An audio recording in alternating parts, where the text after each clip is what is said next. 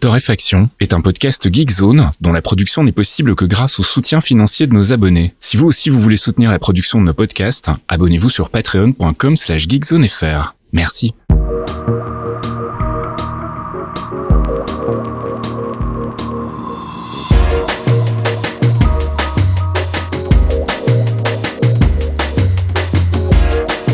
Bonjour Geekzone et bienvenue dans ce 236e épisode de Torréfaction. On se retrouve comme toutes les semaines le jeudi soir pour les abonnés Patreon, le vendredi matin pour les autres avec notre select de l'actu, une select que je réalise avec mon ami Caféine. Salut Caf. Oui, bonjour Monsieur Fasquiel, comment ça va? Ça va, un petit peu mal au bras aujourd'hui, mais bon, on vieillit, le temps change, alors on est sensible. J'aime bien, c'est résister les vieux cons au, balcon en mode genre, hey, ma jambe me fait un traumatisme qui me font souffrir là en ce moment. Je crois qu'il va pleuvoir. non, on est parfait là. Je trouve que on se met, on se met bien à la page on vieillit avec notre audience. Bonjour les jeunes, si vous êtes perdus, on est ravis de vous accueillir aussi. Mais vous verrez, profitez.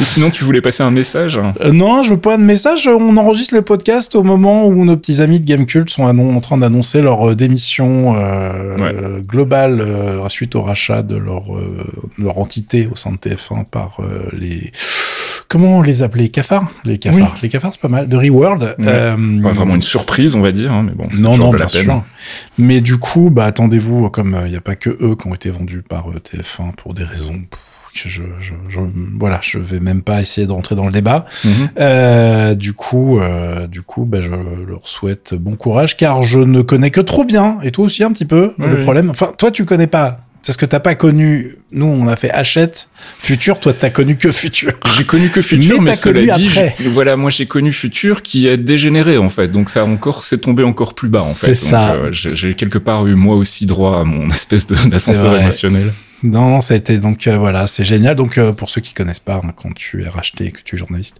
il y a un truc que tu peux activer qui s'appelle la clause de conscience, si j'ai pas de bêtises, mhm. euh, qui te permet de partir avec les avantages qui vont bien, parce que bah, tu n'es pas d'accord avec ce qui t'attend, ce qui est une loi qui a été votée il y a bien bien longtemps quand les journaux étaient rachetés par d'autres courants politiques et que ça ne te plaisait pas. Et voilà, donc je vous la fais en très courte, hein, c'est bien plus compliqué que ça, mais bon, vous avez mhm. l'idée générale. Euh, et c'est un massacre, donc ça continue. Hein, voilà, pas de pas de surprise de ce côté-là. Euh, mais ça m'a mis de bonne humeur pour commencer à enregistrer ce podcast. hein, voilà. Et on va continuer dans les bonnes nouvelles puisqu'on va attaquer avec le divorce entre NetEase et Blizzard Activision. Activision, je l'ai prononcé à l'anglaise, tiens. Ouais, c'est bien. On donne un petit accent. Euh, non, euh, je, ça vient de tomber aussi, ça. Hein. C'était au moment d'enregistrer le podcast. J'ai vu les news arriver un petit peu rigolotes. Euh, il faut savoir que donc Blizzard Activision, euh, toute son activité en Chine est gérée depuis 14 ans par NetEase euh, et que apparemment il y a eu un petit problème au niveau des négociations du nouveau contrat puisque dans un communiqué qui est sorti aujourd'hui ils expliquent que bah, écoutez petit divorce à partir du 23 janvier 2023 mhm. donc bah, tout bientôt qui fait que bah, tous les jeux Activision Blizzard dégagent du marché chinois Overwatch 2 Diablo 3 World of Warcraft Starcraft Hearthstone etc ça ne sera plus dispo sur mainland China, comme on dit. Et euh, un des employés euh, de NetEase a dit que tout ça, c'était la faute d'un jerk entre guillemets, euh, que nous traduirons par un enfoiré. Non, un enfoiré, ça me paraît pas mal. et je vous ai linké la news de Kotaku qui se finit par une phrase que j'aime beaucoup, qui dit que le problème c'est que on sait pas qui c'est ce jerk chez Blizzard Activision et qu'il y a quand même un paquet d'options. que du coup, c'est pas facile. Hop, le petit taquet gratos. Ah, le taquet gratuit à la fin de la news, j'ai trouvé ça délicieux. évidemment, à commencer par le patron, hein, qui a dû demander encore beaucoup trop de thunes à la Chine, ou je sais pas ce qui s'est passé, mais bon. Bref, c'est la merde pour les joueurs chinois de ce côté-là, euh, qui vont être un peu vénères, parce qu'en plus, ça tombe au moment où, si vous, les fans de World of Warcraft chinois, ils en train de se frotter les mains pour la nouvelle extension. Eh ben, ben non, les gars, désolé. Euh, vous, ça sera niette. Alors j'imagine qu'il va y avoir un nouveau partenariat de signé avec quelqu'un d'autre, euh, puisque tu laisses pas euh, un marché de cette taille-là trop en friche longtemps, on va dire. Je croyais que tu allais dire tu laisses pas Blizzard dans un coin. écoute, j'y ai pensé, j'y ai pensé, mais combien de personnes vont avoir la ref bah, moi déjà, donc euh, on est deux, voilà. Et après, on peut commencer à chanter le truc. Euh, tu fais le porter, comment ça se passe? Oui, alors il faut, euh, voilà, il- c'est un film, les amis, je vous aide. Dirty Dancing. Voilà, euh, séquence mythique s'il en est. Euh, et donc voilà, je trouve qu'on va, c'est toujours rigolo, on va suivre ça de, de près. euh, mais en tout cas, évidemment, le jerk en question, il est pas dans le communiqué de presse. Hein, j'ai- j'ai oublié de préciser. hein. mais c'est euh, c'est sorti, c'est un des employés qui s'est lâché. Donc je pense que ça devait être quelqu'un qui s'est tapé 52 réunions de 12 heures. Tout ça pour que ça n'aboutisse pas. il était un petit peu tendu. Bref. Allez, on reste dans le gaming avec Flat Eye, l'œil plat. L'œil ça plat, oui. Alors, euh, rien à voir avec un œil plat. Si vous faites des recherches, vous allez avoir des trucs chelous. Oubliez pas de taper jeu avec. Enfin, sinon, dans la requête, ça, il se passe des trucs bizarres. Euh, c'est le dernier jeu de Monkey Moon. Monkey Moon, c'est une team indépendante qui est euh, à l'origine d'un autre jeu qui s'appelle Night Call. Mhm. Euh, c'est euh, Flat Eye, donc c'est édité par Raw Fury. Ça coûte 17 balles en promo, en sortie sur Steam, comme d'habitude. Vous savez, il y a toujours des promos sur les sorties Steam, euh, surtout chez les jeux indés. Euh, et c'est un titre un peu euh, atypique, et je voulais en parler parce que bah il y a plein de choses hyper intéressantes et puis des choses un petit peu euh, ratées quand même, malheureusement. Euh, mais le, propos du truc est assez bien foutu. Et quand je l'ai lancé, je savais pas dans quoi j'allais, parce que à la base, euh, je connais très bien la personne qui s'occupe de la communication de ce jeu, donc je récupère les clés assez facilement sur ce type de produit. Mhm. Mais euh, en plus, c'est euh, une copine à nous qui a fait l'interface du jeu, euh, coucou Nio, et qui a bossé sur un truc très sympa. Donc toute l'interface est hyper jolie, pas de problème, tu vois. Moi, mes, mes amitiés sont perchées, tout va bien. J'ai adoré tout ce qui a été fait puisque euh, ça, ça- de ce côté-là, ça va. Vous allez voir, ça, ça, ça pêche ailleurs. Mais alors, pour vous expliquer le jeu, c'est un peu compliqué. En gros, dans le monde du jeu, vous êtes un manager en remote et vous gérez une station-service perdue en Islande. Et cette station-service, euh, vous, vous la gérez avec une espèce de caméra qui vous permet de euh, gérer complètement le bordel, comme dans un jeu de gestion en fait, un jeu de un mini SimCity, mais un mini Sim, euh, un mini station-service où tu vas décider de mettre des étagères plus grandes. Mhm. Euh, cette étagère, il y a les clients qui rentrent qui vont euh, aller choper des produits, les payer, euh, et du coup toi, tu gères un seul gars, il y a un mec qui gère ce truc-là, et euh, cet employé, il va falloir euh, bah, lui faire faire tout le bordel, c'est-à-dire construire les nouveaux items, il va devoir euh, faire en sorte qu'il- bah, que les trucs n'ont pas en panne, donc euh, il faut aller cliquer sur les différents items de la station-service, alors il y a des chiottes, des chiottes automatiques, euh, etc. Et donc tu as ce, toute cette partie jeu de gestion 3D qui est le cœur du gameplay que tu crois. En fait, c'est pas ça. Le jeu, le propos du jeu, c'est de te faire une narration avec différents événements qui vont un peu mettre en lumière les implications de la technologie moderne sur l'être humain. C'est le grand plan, le master plan du jeu, si tu veux.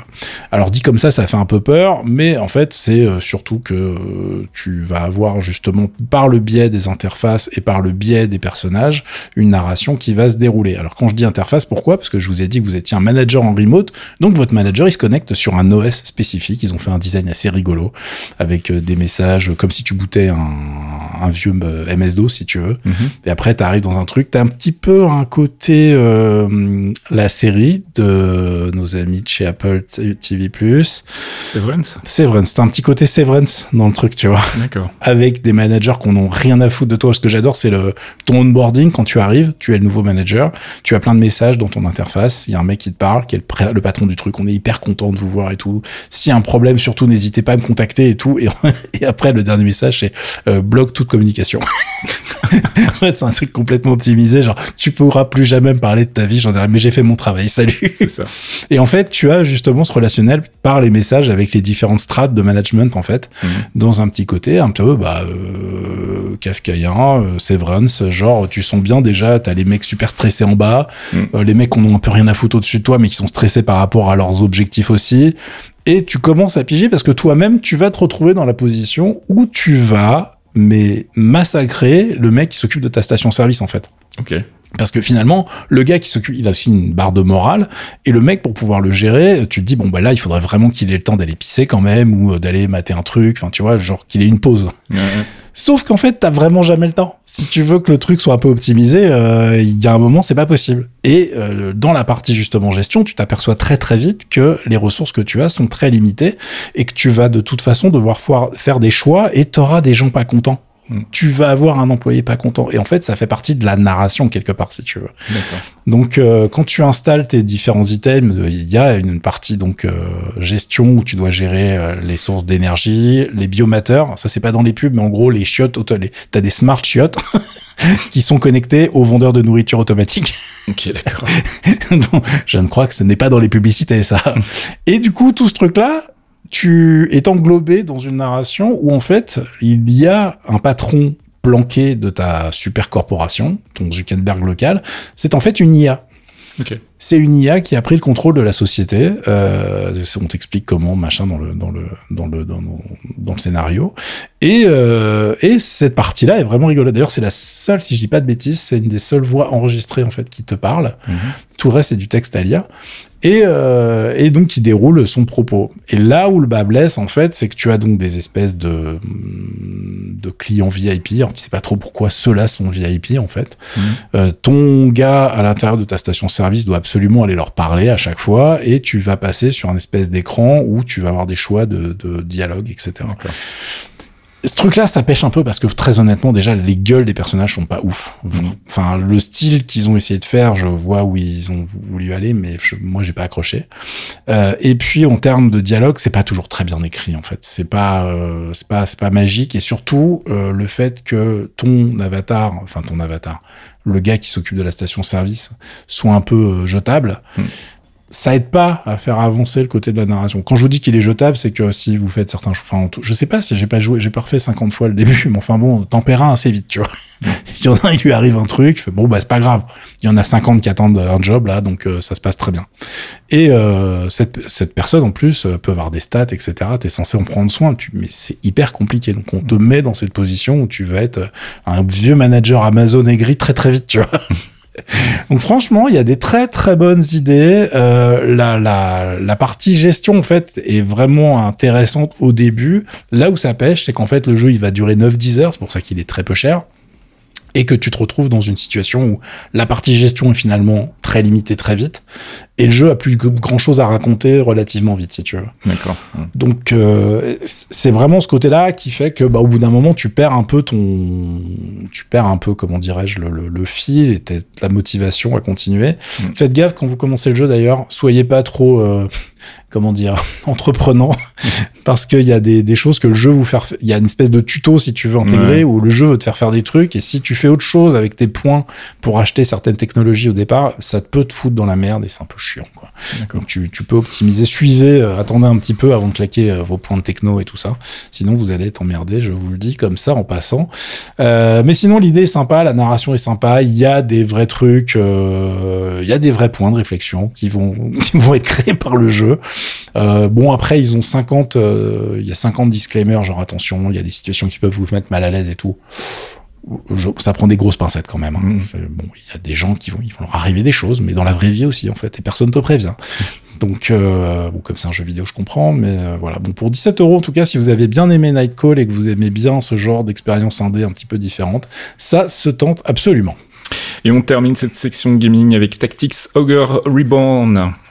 Là, c'est le papa qui arrive, le daron qui arrive sur PC, les amis. Je suis hyper content. Je l'attendais depuis très très longtemps. Je vous ai linké, comme d'habitude, la page euh, Open Critique et le test de Gamecult. Profitez-en pendant qu'ils font des chouettes tests. Euh, c'est donc édité par Square Enix, fait par Square Enix. Ça sort sur PlayStation 5, Nintendo Switch, PlayStation 4, PC. Et c'est vendu 50 euros. Certains vont faire 50 euros pour un jeu qui est un remake de 95. C'est beaucoup. Oui, mais non. On va prendre les choses pour le, par le début. Tactic Ogre, à la base, c'est un jeu qui est sorti en 1995, donc sur Super Nintendo, ce qui ne nous rajeunit pas, mmh. euh, et qui m'a fait rêver pendant très longtemps, parce qu'en fait, il n'y avait pas de portage en anglais, en fait. Enfin, ne serait-ce qu'en anglais. Donc le jeu était dispo que en Jap au départ, pendant très longtemps, et euh, c'était donc euh, inatteignable. Et c'est le papa des jeux de tactique tour par tour, euh, roleplay en fait. Il y en avait pas avant de cette qualité, ça n'existait pas. Il a été porté sur PlayStation, c'est là où plein de gens l'ont découvert. Il y a eu un remake sur PSP en 2011 et une donc la version qui nous intéresse aujourd'hui, modernisée pour 2022, entièrement refaite. pour ceux qui ont évidemment l'oreille vous savez que c'est l'ancêtre du Final Fantasy Tactics, qui est un des meilleurs jeux de la Terre, puisqu'en fait c'est la même team euh, dirigée par Yasumi Matsuno qui s'en est occupé, et c'est grâce à ce bec qu'on a eu derrière les Disgaea, qu'on a eu euh, un de mes jeux de cœur sur PlayStation, un des trucs, mais vraiment j'ai des souvenirs de jeux, je suis en train de le finir, en train de boucler ma valise pour partir en vacances, et je suis assis quasiment, enfin tout est prêt, mais je veux absolument finir le jeu avant de partir en vacances, que je me dis non, il n'y a pas moyen que je fasse le combat final en rentrant de vacances, je serai plus dedans et tout, ça va me saouler. J'étais vraiment juste à la fin, et donc c'est Vandal Art. Vandal Art, qui est euh, un des meilleurs jeux du genre pour moi, mais parce que euh, c'est, enfin, tu vois, il y a un côté complètement euh, biaisé. J'ai une nostalgique. Hein. Voilà, et je l'ai fait dans d'excellentes conditions à ce moment-là. Bref, c'était c'était vraiment une top période de la life et tout. Donc j'avais vraiment adoré ce jeu. Euh, bref, du coup, et puis Final Fantasy Tactics, on le présente même plus. donc on, quand tu arrives sur PC en 2022 avec cette version-là, enfin sur PC ou PlayStation, tu te dis bon, qu'est-ce que ça va donner? Est-ce qu'il faut l'avoir fait? Si vous connaissez pas du tout, comment ça se passe? Euh, alors il faut savoir que donc on est sur une, une, partie graphique qui date quand même de 95, même si tout a, a, été refait, les sprites, tout est super smooth, c'est hyper joli, les interfaces, tout est magnifique si tu veux, mm. mais t'es pas dans un truc 3D de la mort si tu veux. Tu restes sur des petits sprites qui se baladent sur des petits échiquiers quand même. euh, les maps, ça reste des gros blocs, euh, donc si vous êtes allergique à ça, je suis désolé, ça n'a pas changé, ça a toujours cette gueule-là. Et le deuxième truc qu'il faut savoir, c'est que euh, comme FF Tactics, tu rentres dans un jeu de rôle en fait, c'est un RPG tactique, donc on est vraiment sur un scénario hyper touffu. Et puis alors le gars Matsuno, si tu veux, c'est pas genre le mec, euh, oui, il va délivrer la princesse dans le château là-bas. non. Son inspiration pour le scénario de Tactic Hogs, euh, c'est la guerre en, Youg en l'ex-Yougoslavie. donc on est sur un truc on est sur du pointu quand même. Voilà, on est sur un truc hyper touffu, c'est-à-dire que tu as un milliard de personnages, tu mm. as une trame ultra complexe, il y a plein de trucs qu'il faut garder en tête, et surtout, c'est pas du tout manichéen, il n'y a pas des gentils et des méchants. Il y a des gens qui veulent euh, défendre leur pays, mais en même temps, ils sont quand même super intéressés pour par un truc qui s'appelle la vengeance. Euh, donc ça va les amener à faire des choix. Enfin, c'est c'est vraiment super bien écrit, mais il faut rentrer dedans et euh, on n'est pas du tout dans un truc euh, un peu humour drôle machin. C'est c'est c'est un peu lourd. On est dans du scénario un peu ce qui se veut un peu sérieux. si vous connaissez un peu FF Tactics, c'est un peu le, le, même genre de, de, de truc parce que c'est les, les, mêmes mecs. Hein, surprise. donc ça, il faut quand même bien le savoir. Au niveau du gameplay, on est sur un titre qui a été hyper modernisé, mais qui quand même reste un peu clunky. La gestion du magasin, ça reste un truc un peu chiant. C'était déjà chiant, enfin, c'était déjà chiant. C'était turbo chiant à l'époque, voilà, je le dis.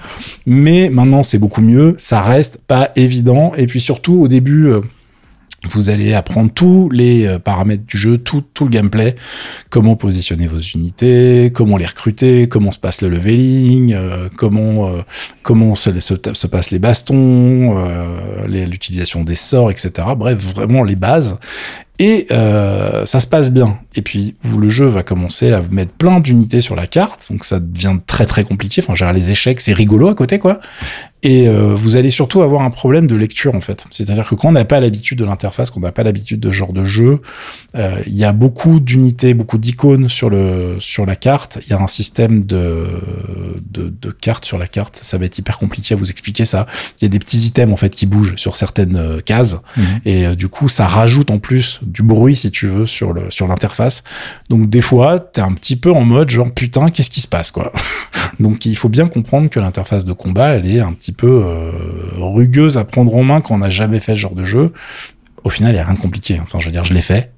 Croyez-moi, si j'y arrive, vous pouvez tous y arriver. Euh, et puis bah, derrière, vous avez un système de cartes qui vous permet de vous balader sur euh, la carte du monde, prendre les missions, etc., et qui fait avancer l'histoire. Et vous avez le déroulé. C'est un, un, jeu où il y a beaucoup de choses à gérer. Il faut gérer ses personnages, de quel perso vous allez avoir dans votre équipe, euh, les équipements, etc. Euh, et euh, comme un RPG, hein, surprise encore une fois. et très honnêtement, pour moi, c'est un des meilleurs titres du du, du, du, genre. Les combats sont pas si longs et laborieux. Je veux dire, ils ont quand même fait des efforts de ce côté-là pour que ça reste extrêmement accessible. La BO est fabuleuse. Les doublages sont top. Alors moi, j'ai joué en japonais, mais il paraît que les doublages anglais sont très bien. Mhm. Les doublages anglais, je les ai pas lancés. C'est vrai que j'ai tendance à faire euh, japonais sous-titré anglais. Il y a des sous-titrages en français, hein, je vous rassure. C'est juste que je suis un relou. euh, et euh, du coup, c'est pour moi une vraie modernisation, un vrai remake très très réussi et qui vaut du coup son prix euh, et qui, à mon avis, peut plus, mais vraiment faire euh, un très très bon achat pour une Nintendo Switch parce que là, pour le coup, c'est je vous- c'est bien le jeu où je m'envisage dans le canapé avec le truc, tu vois. Mm. Y jouer euh, sur PC, c'est vrai qu'au bout d'un moment, tu te dis bon, c'est pratique. Moi, souris clavier, j'ai bien aimé, mais euh, ça se joue très très bien la console. C'est un jeu console à la base, hein. Euh, donc vous pouvez tout à fait le prendre là-dessus ou prendre la version. J'en j'en connais déjà, je connais les gens qui nous lisent. Euh, qui nous écoutent plutôt, Oui. les, les habitudes dans la vie dure, euh, qui sont en train de se dire oui attends mais moi je vais prendre la version PC car j'ai un Steam Deck, j'ai des noms les gars, je vous vois sur le forum. Euh, eh bien, vous avez raison. c'est un excellent, c'est un excellent choix. En revanche, vu la durée du jeu, bah, vous serez jamais loin d'une prise de courant. Hein. Tu, tu me diras sur Switch non plus. Ouais. Donc, euh, je vous laisse vous démerder avec ça. Mais en tout cas, c'est pour moi, si vous aimez les jeux de tactique dans le genre, c'est euh, le jeu à faire pour cette fin d'année. C'est, euh, je vous cache pas qu'il y a des titres qui vont un peu passer à la trappe, car je ne l'ai évidemment pas terminé et euh, je prends mon temps. Je vais me régaler. Allez, on passe du côté des apps. Tu voulais nous parler d'une app pour iPhone, Draw Things et iGeneration. Ouais, c'est un truc de génération ah bah, via intelligence artificielle. hein, tout le monde est au taquet en ce moment sur les différents trucs euh, qui sont disponibles. Il y a Crayon, vous avez tous entendu parler de euh, justement notre ami euh, Dal. Dali. Dal, Dal. C'est Dali, c'est Dali, ouais, c'est ça. C'est Dali, ouais. Ouais, c'est ça. Donc il y a plein de trucs qui sont euh, dispo actuellement sur le marché et il y en a un qui cartonne qui s'appelle Stable Diffusion et donc il y a un développeur qui s'est dit Hmm, moi j'ai envie de tuer des téléphones, surtout des iPhones. Je vais essayer de faire Stable Diffusion directement sur votre téléphone. Donc en fait, l'application s'installe euh, sur votre iPhone et vous permet de générer en local des images comme si vous aviez, enfin, en installant tout ce qu'il faut dans votre téléphone directement. Euh, alors c'est rigolo parce que ça permet de passer le temps de manière, euh, si vous avez une digestion compliquée aux toilettes par exemple, ça peut être marrant. En revanche, je voulais en parler parce que c'est un tour de force, mais ça ne fonctionne vraiment bien que sur des trucs très modernes. C'est-à-dire que si vous avez en dessous d'un iPhone 12, n'y allez pas. C'est voilà. Par contre, si vous voulez tester votre iPhone 14 Pro Max euh, tout neuf, euh, voir comment vous pouvez le faire chauffer en 3 secondes avec cette application, let's go. Parce que effectivement, c'est euh, un truc assez violent. Vous rentrez comme d'habitude les euh, trucs dans le, bah vous, vous, vous décrivez l'image que vous voulez et puis vous lancez la génération avec les paramètres que vous voulez. Ça va vous faire l'image surprise. peut-être que ça va ressembler à ce que vous avez demandé, mais peut-être pas. Moi, j'ai demandé des trucs, euh, j'ai eu- des choses euh, mais comme d'habitude, hein, c'est pas l'application qui est en défaut, c'est le système. hein. Et, euh, par contre, euh, je confirme que le téléphone chauffe très très vite. Euh, et que de toute façon si euh, vous demandez des trucs très très complexes avec plein de paramètres il y a des chances que ça ne fonctionne pas. Le développeur lui-même dit bon les mecs je vous ai fait un truc gratos je voulais tester. Euh, venez pas me m'emmerder en revanche je pense que euh, il y a 50% de puissance que j'exploite pas dans le téléphone. Donc on peut faire mieux. Je vais essayer de faire mieux. Mais voilà je voulais vous en parler parce que un c'est gratuit. Deux c'est assez rigolo. On est dans l'air du temps. Et puis vous pouvez même si vous n'avez pas envie de, de faire des trucs vous-même, il y a des presets en fait que vous pouvez lancer directement quand vous avez installé l'application. Euh, ça donne déjà des résultats assez impressionnants. Et puis, toujours dans les apps, tu voulais nous parler de la nouvelle suite Affinity. On aime bien Affinity sur Geekzone. hein. Ouais, c'est trop bien Affinity. Affinity, donc c'est la suite euh, Serif. Euh, la société, c'est des Allemands, si je dis pas de bêtises, qui euh, nous font une, un concurrent de Photoshop depuis un, un moment et qui a aussi donc ces cartons. Donc Serif, l'éditeur de la suite, ils ont pas que c'est Affinity Photo, c'est le plus connu si tu veux, Mm. mais t'as aussi Affinity Designer et Affinity Publisher. Et là, donc, là, en sortant les versions 2 de leur suite, euh, eh bien, ils ont fait un sacré coup parce que euh, tout est optimisé de ouf. C'est-à-dire que c'est une vraie grosse update. hein. L'interface a évolué, euh, le poids des applications a été divisé. Tout va mille fois plus vite. C'est vraiment, c'était déjà bien, mais là, Ouais, euh, ils ont vraiment fait un gros, gros carton. Et au passage, ils ont fait un truc qui est que il n'y a pas d'update. C'est-à-dire que si il n'y a pas d'upgrade, je veux dire, si tu si avais la version précédente, tu n'as pas un prix euh, limité pour acheter la nouvelle version. En revanche, ce qu'ils ont fait, c'est euh, un truc encore plus malin, je trouve. C'est une promo globale pour tout le monde, et donc avec une licence globale pour 120 euros, tu as les trois applications disponibles et installables en même temps sur tous les OS. Et tous les OS, c'est iPadOS, Windows et macOS. Pas mal c'est super bien, surtout que les versions en plus euh, iPadOS sont vraiment méga classe. Donc si vous êtes quelqu'un qui aime dessiner en vecto ou faire de la retouche photo directement sur un iPad, eh ben ça marche très très bien. Et donc Publisher n'existait pas avant sur iPadOS, donc il est arrivé maintenant. Euh, et on a une version euh, hyper, bah, voilà, vous pouvez faire toute votre mise en page directement sur votre tablette. Je trouve que c'est assez classe. et ils ont rajouté plein de fonctionnalités impressionnantes du style l'import AutoCAD des DXF, des WG, format de fichier d'AutoCAD directement dans Designer par exemple, pour pouvoir justement faire, bah, prendre des mesures, des cotes, etc. Donc ça peut aussi, ça, ça peut intéresser des gens qui bossent dans l'aménagement euh, dans le suivi de travaux, etc. Et c'est des fonctions qui normalement nécessitent des applis AutoCAD un peu chiantes aussi parce que tu vois euh, dans le genre relou, il n'y a pas que Adobe sur, sur, le, sur le marché, Autodesk qui se pose là aussi. Donc euh, franchement, même au prix normal qui va être de 200 euros, c'est un un, rapport qualité-prix intouchable. Mais en promo à 120, euh, franchement, si vous avez des besoins même ponctuels pour ce genre d'outils, allez-y maintenant, c'est de la balle. Allez, on passe du côté de la culture et je voulais vous parler d'une mini-série qu'on peut voir, euh, enfin qu'on devrait pouvoir voir assez rapidement sur Hulu, puisque c'est une série en fait qui est déjà disponible aux US. Elle n'est pas encore arrivée chez nous, mais ça ne devrait pas trop tarder. Ça s'appelle The Patient. C'est une mini-série, donc comme je le disais, de 10 épisodes qui est euh, co-créée par un monsieur qui s'appelle Joe Weisberg. Joe Weisberg, c'est lui qui était derrière The Americans, qui est une excellente série que je vous avais déjà recommandé dans Geekzone d'ailleurs. C'est trop bien. Voilà. Que j'ai toujours pas terminé, pardon, excusez-moi. Et donc le pitch en fait ici, c'est en gros un psychologue qui est euh, capturé par un tueur en série et donc il y a euh, une tentative en fait d'analyse du côté du psy pour essayer de le faire changer d'avis, puis pour essayer de sauver sa peau aussi, et puis de l'autre côté une tentative d'introspection du tueur en série. Donc c'est très bavard, hein. c'est euh, plutôt un huis clos en fait, hein. ça se passe tout le temps dans la même pièce ou presque.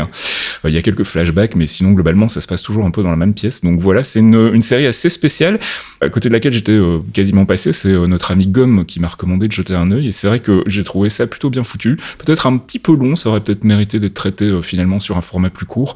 Mais vraiment, si vous cherchez une petite série euh, qui est passée un peu sous le radar de tout le monde, j'ai l'impression de Patient, c'est sur Hulu bientôt, donc sur Disney Plus normalement, si tout va bien. Euh, Est-ce que j'ai dit que c'était avec Steve Carell? Non, je ne crois pas. Pas du tout. Steve Carell qui joue le psy et qui est donc dans un contre-emploi par rapport au genre de film ou de série dans lequel on a l'habitude de le voir. Donc voilà, si vous voulez voir Steve Carell dans un rôle dramatique, et il est effectivement assez excellent. Donc moi, je suis impatient de le revoir dans ce genre de rôle ou de personnage.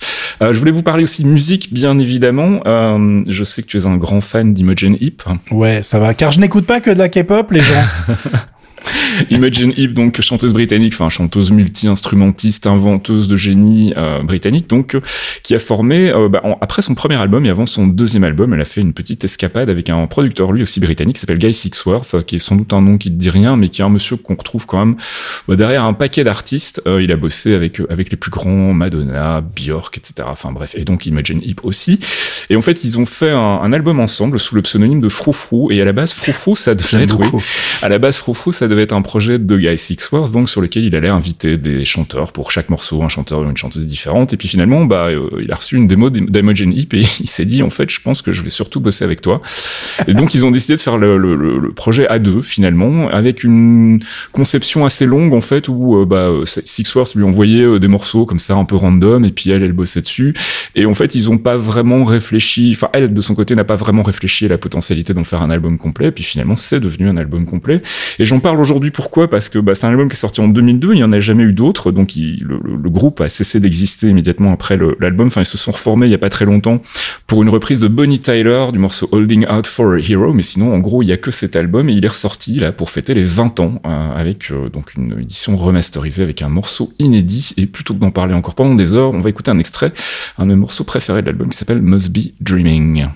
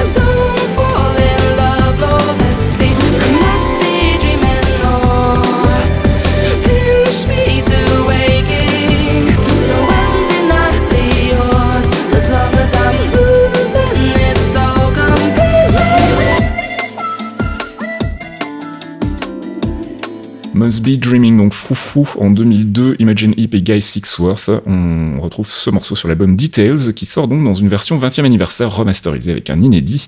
Euh, je vous ai linké la page euh, Discog pour le moment parce que je crois qu'il n'est pas encore euh, disponible sur Bandcamp ou autre portail de vente. Enfin bref, vous vous débrouillerez, je pense que vous devriez pouvoir le trouver sans trop de problèmes. Euh, on passe du côté de la tech avec euh, des news de Rose, enfin des news, des secrets de Rosetta 2. Ouais, ça c'est de la... des trucs que vous ne trouverez que sur Geekzone, les amis. Hein. des news que euh, des bonnes news de nerd comme on les aime. Euh, en fait, dans les blogs que je follow toujours en RSS, car oui, les RSS ne sont pas morts et c'est toujours aussi pratique. Mhm. Il y a des gens euh, qui euh, font des blogs assez incroyables et dans les trucs incroyables, il y a un mec qui fait un blog qui s'appelle Byte Cellar. C'est un collectionneur de, de vieux ordinateurs qui a une collection hallucinante. Il a un mini musée chez lui, le mec, hein, avec des Apple dans tous les sens, des Amiga, euh, tout en état de marche, branché, extraordinaire. Enfin, c'est si vous fouillez dans ces vieux posts, je l'avais, j'en ai déjà parlé sur mes comptes Twitter et compagnie, mais le mec est vraiment, euh, vraiment impressionnant. Et euh, au détour d'une conversation avec un gars aussi nerd que lui euh, sur Mastodon, du coup, car ça va être la mode maintenant. Ah oui. on n'a pas parlé de Twitter, vous avez remarqué, est-ce qu'on on attend que tout explose Nous, on est, en train ça. de manger du popcorn et on Je se pense que tout le monde en a un peu marre d'entendre parler d'Elon Musk, donc euh, ça va. on va pas vous refaire des trucs comme ça. Donc eux, ils étaient déjà sur Mastodon train de discuter. Et en gros, euh, les mecs ont découvert par hasard, et moi j'étais pas au courant non plus, que effectivement Apple ayant euh, la maîtrise complète de, du design de ses processeurs, ils se permettent des trucs sans forcément en parler en fait, parce que bah du coup c'est pas exploité de manière active par les développeurs normaux. Euh, et ils se permettent des petits trucs euh, hyper malins. Euh, et là, du coup, c'était euh, en fait au détour de la conversation, les mecs essayaient de comprendre comment Rosetta 2 pouvait se permettre d'être aussi rapide. Rosetta 2, pour ceux qui ne savent pas, c'est l'émulateur euh, des Ouais. programmes x64, donc Intel, sur l'architecture ARM 64 bits euh, des derniers Mac à base de euh, système on chip M1, M2, etc. Et les variantes. Et euh, les mecs se disent mais attendez comment ils ont fait pour que des fois il se passe un truc quand même assez mystique où tu te retrouves dans le cas où tu as une application Intel qui va plus vite sur un M1 que sur une machine avec du Intel à l'intérieur. Tu, tu, tu te dis dans ta petite tête de mec logique que c'est, ça devrait pas être possible normalement, tu vois. Euh, et bah si, c'est totalement possible parce qu'ils ont fait des optimisations dans tous les sens. Et en fait, ce qui se passe, c'est quand vous lancez pour la première fois une application Intel sur une bécane M1, elle est, elle est très longue à se lancer parce qu'en fait, elle est très longue en fonction de l'application, c'est plus ou moins long. Euh, en tout, et ça, ça, ça n'a lieu que la première fois parce qu'en fait, il va traduire l'application à la volée en code ARM. Sauf que il y a évidemment des grosses différences entre un processeur Intel et un processeur ARM. Les, variants faits à base de technologie ARM chez Apple. Et Apple a rajouté des choses en fait euh, pour que les traductions se fassent de manière hyper optimisée, y compris des trucs qui sont pas documentés en fait à la base, pour justement aller plus vite euh, et pouvoir avoir une gestion des registres hyper optimisée, ce qui fait que bah, le truc perd zéro temps en fait. Et euh, tu peux comparer justement euh, cette, euh, ce gain de vitesse avec les applications Mac, puisque tu peux le désactiver d'une certaine manière, parce que Rosetta 2, tu peux aussi le faire tourner dans des machines virtuelles Linux sur Apple Silicon. Et là, ce truc-là n'est pas actif en fait, puisqu'il peut pas aller taper directement sur le processeur. Euh, et euh, tu t'aperçois que bah, d'un coup c'est vachement plus long finalement, enfin vachement plus long, c'est plus lent. Et, euh, et du coup les mecs ont voulu comprendre pourquoi, etc. Et c'est grâce à ça qu'ils ont découvert cette petite bidouille hyper intéressante. Je vais pas rentrer dans les détails de la bidouille parce que vous allez voir, hein, il y a du code assembleur, ça, fait mal à la tête assez vite. Hein. Je vous ai linké évidemment le post de Byteseller qui explique tout ça. Si vous êtes un bon vieux nerd, et je sais qu'il y en a parmi vous, ça vous fera un peu de lecture et un excellent blog à rajouter à votre collection parce que vraiment le, le mec écrit pas souvent, mais euh, c'est toujours euh, hyper intéressant. Et on termine cette section tech et ce podcast avec, euh, c'est quoi, c'est un nouveau Snapdragon Et oui, car c'est la saison. C'est la saison des Snapdragon. C'est la saison des, tu sais, c'est la boisson euh, tout le temps. hein. Euh, Qualcomm qui nous annonce le nouveau Snapdragon 8 génération 2. Et oui, car il y avait un génération 1. Ils se font pas chier sur les noms chez euh, Qualcomm en ce moment. Non, mais au moins c'est simple, c'est facile à retenir. Voilà, ouais, il y a pire. hein. J'ai des noms. Il y a des mecs qui sont vachement plus chiants que ça. Non, mais je trouve qu'il est, c'est un peu long pour pas grand chose, mais c'est pas grave. Hein, on a l'habitude. Euh, donc, ils ont annoncé leur nouveau c'est un système on chip complet avec la partie graphique et etc. Euh, c'est ce qui va équiper les flagships de fin d'année car il y a déjà des téléphones prévus avec cette chose euh, dès la fin d'année d'après eux. Euh, ça va aller, ça va venir vite, hein, donc j'étais un petit peu surpris.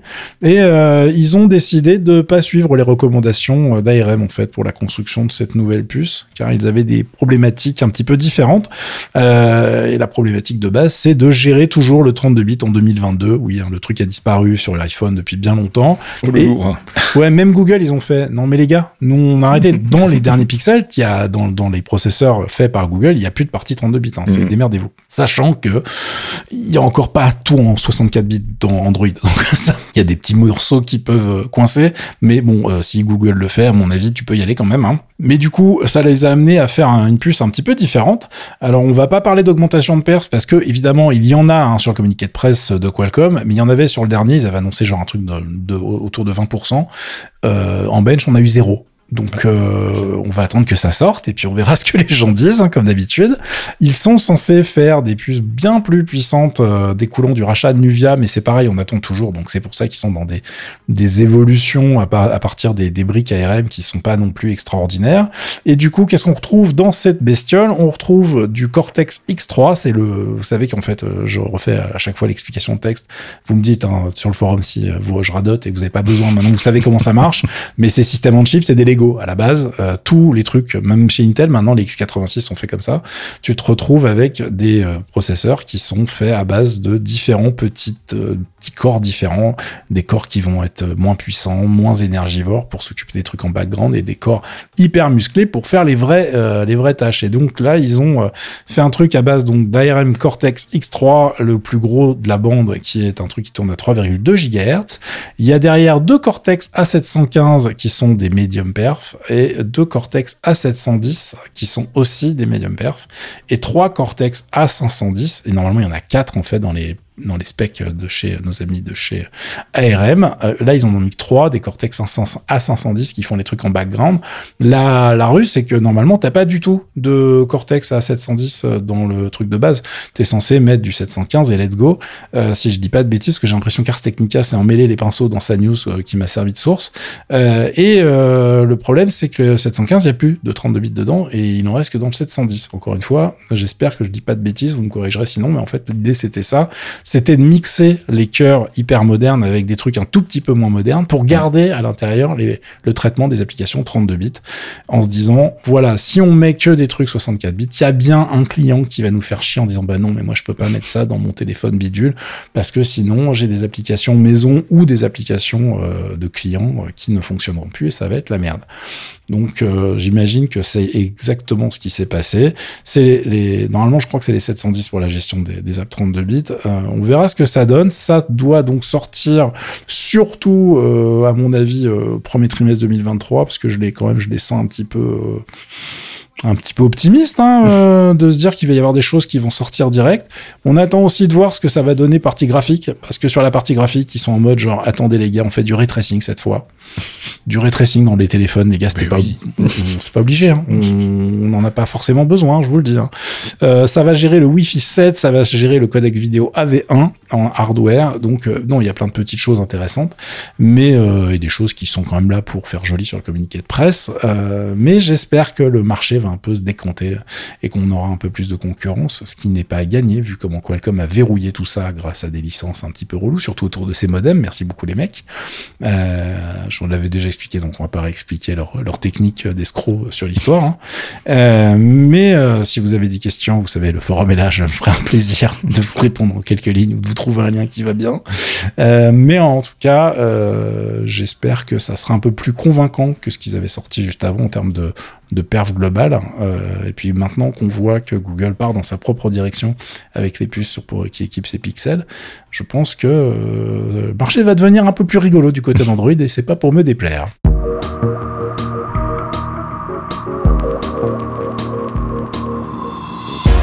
Et c'est la fin de ce 236e épisode de Torréfaction. On vous remercie euh, si vous êtes abonné Patreon. Enfin, on vous remercie si vous nous écoutez aussi tout court. Hein, mais si vous êtes Ouais, abonné Patreon, non. on vous remercie spécialement. oui, c'est ça. Non, pas vous. Non, non, Pas vous.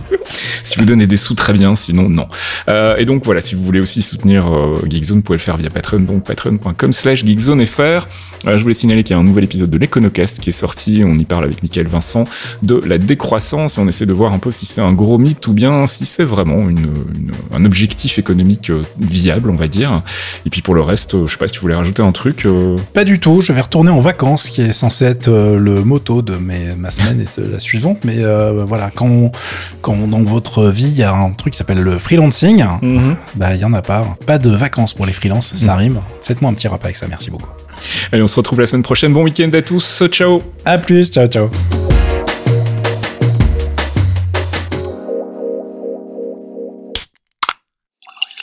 Un podcast signé Faskill.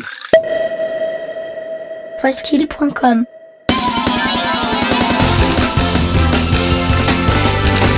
Salut, c'est Pipo. Salut, c'est Gotoz. On vous propose d'embarquer avec nous tous les mois pour écouter de la bonne musique de jeux vidéo. Du récent ou du rétro, de la console ou du PC, Tant que ça sonne, ça nous va.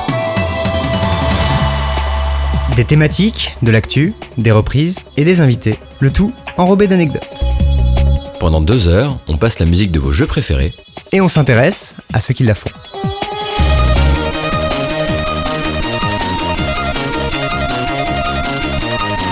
Les démons du midi, c'est tous les derniers mercredis du mois sur geekzone.fr.